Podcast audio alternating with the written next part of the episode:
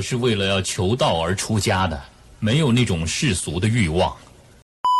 大家好，我是红茶，一个兴趣使然的成人玩具测评人。这期节目我们一起来聊聊漫玩。提到漫玩这个词，大部分的玩家应该不陌生。不论是什么品牌，都会推出那么几款或好或坏的漫玩产品，作为最接近实战体验的刺激度。漫玩可以说是高舒适度机体的代名词，但简单的漫玩背后，其实还藏着不少的名堂。我们一起往下看。既然是介绍一个品类，当然还是要从头开始。说到漫玩这个概念，实际上是比较笼统的说法。从字面上的意思来理解，当然就是可以慢慢享用的机体。更加广义的说，只要自己用起来觉得比平时时间久的，都可以叫做漫玩。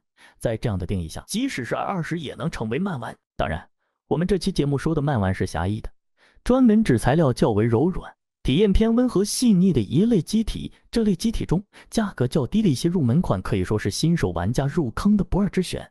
代表产品就是千美和 Cover 二等，而价格较高的产品中，也不乏 Tomax 这种卑界天花板级别的产品。高刺激的产品总是换了一茬又一茬，而漫玩的经典却往往是常青树般的存在。事实上，一个品牌旗下漫玩机体的体验好坏，能很大程度展示出这个品牌的技术力水平与大部分人的直觉不同。漫玩这类产品尽管看起来简单，但想要做好却需要非常高的技术含量。为什么这样说呢？从简单的角度来看，一款漫玩产品是不需要太多通道设计的。以 Flashlight 为例，其最经典的莲花通道几乎是全程平直的，毫无纹理的，唯一的变化就是通道本身的起伏。但这并不妨碍它成为一款非常优秀的漫玩机体。同样的，Tomac 凭借 Venus Ray 这款机体的拟真黏膜结构通道，也是常年稳坐口碑第一的位置。这也就引出了漫玩机体困难的部分，那就是对材料质量的高依赖度。不得不说，一款成功的漫玩背后一定有着优秀的材料作为支持，即使是完全一致的通道，也会由于材质的原因带来天差地别的体验。早些年间，Tomax 之所以能稳坐体验第一，凭借的也就是一手之软或超软的胶材。至于通道的设计，其实并没有也不需要什么新意，即使换成最简单直接的螺纹结构。体验也不会和现在有太大的差距，也因此，随着近几年其他厂商逐渐研发出了质感接近的材料，Tomax 在材料方面压倒性的优势就慢慢消退，玩家也不再需要像之前一样只能选择价格高昂的 Tomax 来体验高质量漫玩了。对玩家来说算是很好的消息。那么接下来我们就从最重要的材料入手，到底漫玩的材料有什么特别之处呢？这就得说到胶体的生产工艺。说起来很简单，就是 TP 加上油，油越多就越柔软，胶越多就越硬，面多加水，水多加面。听起来确实很简单。国产怪盗大魔王曾经说过，胶和油混一起，倒进谁的模具就是谁的胶。这种说法不能说完全不对，但可以说是非常不负责任了。一句话就否定掉了所有厂商对胶体质量提升上的努力。且不讨论过于深层的技术。对绝大多数品牌来说，胶体的出油量和柔软度几乎是正比的，而过大的出油量对机体的耐久度和后续保养来说都是非常严重的问题。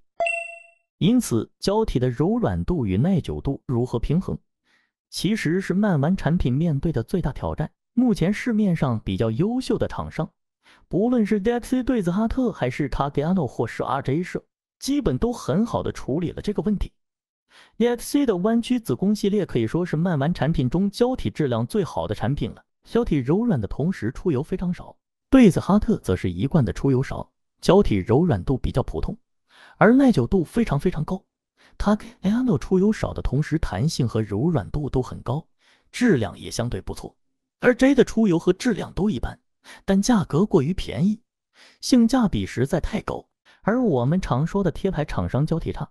主要就是这个原因，应该说完全是技术所限了，少有能在体验和耐久间把握好平衡的机体。前几年主要的问题可能是出油较大，质量差，但体验还说得过去。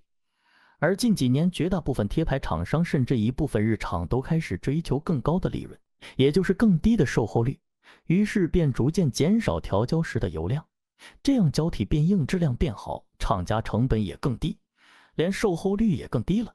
只有体验受伤的世界就这样达成了。如果说一款慢玩的体验，胶体和通道的占比是七三开的话，说完了占大头的材料，也就轮到了占比虽小却依然重要的通道部分。一个简单的判断标准就是相对平直，没有过多的断层。前几天进行的国产胶体横屏中，我发现一个现象，那就是绝大部分贴牌胶都喜欢使用所谓的突破环设计。也就是人为制造通道的断层，虽然营销时的说法各不相同，或是纯结膜，或是子宫突破，或是快感环，但结果就是破坏了通道本身的完整体验，换来廉价的刺激感。如果这种突破环离入口较近，还算小问题；而一旦出现在通道中部，甚至是大量出现时，机体的体验就很难保证了。不同于刺激型机体各式各样的花哨通道，慢弯机体想要体验，只需要选择比较简单的结构。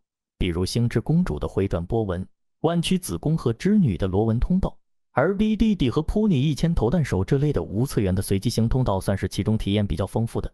除此之外，带有黏膜感的通道算是额外的加分项，比如千美、油醋汁和 Tomax Venusree。对于没有太多经验的小白玩家来说，比较好判断的是简单一点的结构，比如螺纹或是颗粒。比较经典的入门款 Corin 和奈奈子都是这种通道的变体。而进阶一些，则可以尝试投弹手 BDD 这类无次元通道。一般来说，只要选择大厂的产品，都不太会踩雷。而说完选择，也来说说避雷。贴牌胶体也是老生常谈了，不想踩雷，最好的方式就是绕着走。而如果实在有感兴趣的胶体，也可以通过其宣传来简单判断一下是否值得买。第一个需要注意的点就是自相矛盾的宣传，比如下图这种又舒缓和刺激一起宣传，很明显是商家自己对机体都没有明确的定位。第二个点就是之前提到的环状膜了。目前市面上环状膜结构做的比较成功的是处女新娘系列和即将试上的烧壶升天，而这两款机体都是不折不扣的高刺激机体。而第三点则是产品只强调机体的锻炼功能，而绝口不谈具体的体验。当产品的宣传界面出现这些字样的时候，就需要注意一些了。而大厂出现这类问题的几率就会小很多，也不排除会有一些产品和宣传出现货不对版的问题。但大厂的一个好处是，慢玩机体都会做加软或普通两个版本，通道没问题的情况下，选择加软款就很难出现踩雷的情况了。说了这么多，希望能在慢玩的选择上给到大家一些帮助。今天的节目就到这里，下期节目。